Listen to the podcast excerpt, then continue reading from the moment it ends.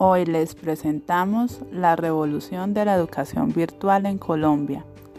Como podemos recordar, los computadores llegaron a nuestras aulas de informática por el año de 1995. Luego, hacia el 2000, el uso del servicio de Internet empezó a ser usado para el desarrollo de consultas por parte de los estudiantes, quienes poco a poco fueron dejando de lado los libros de texto.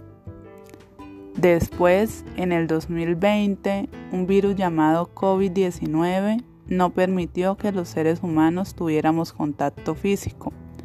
Así que todas las instituciones educativas tuvieron que idear nuevas estrategias de enseñanza-aprendizaje, las cuales no fueran de forma presencial.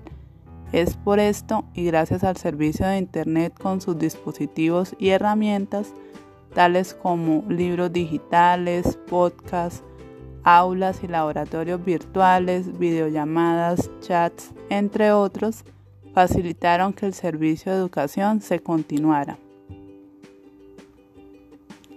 Todo esto empezó con la capacitación a los docentes por parte de diversas entidades, tiempo en el que fueron apareciendo diversas aplicaciones que contribuyeron en la preparación de la nueva planeación de las clases.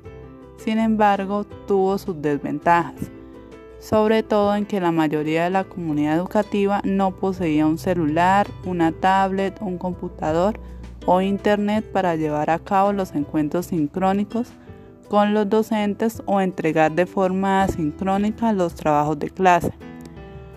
Pero esta situación hizo posible que tanto profesores como educandos no solo fueran adquiriendo estos dispositivos paulatinamente, sino que todos fuéramos testigos de que una nueva forma de educar era posible sin la necesidad de la presencialidad. De esta forma, la educación virtual se posicionó y se fortaleció en el mundo entero, para dar la facilidad a cualquier persona que tenga un equipo que tenga conexión a Internet pueda acceder al colegio, a la universidad y a la carrera que desee desde el lugar que pueda.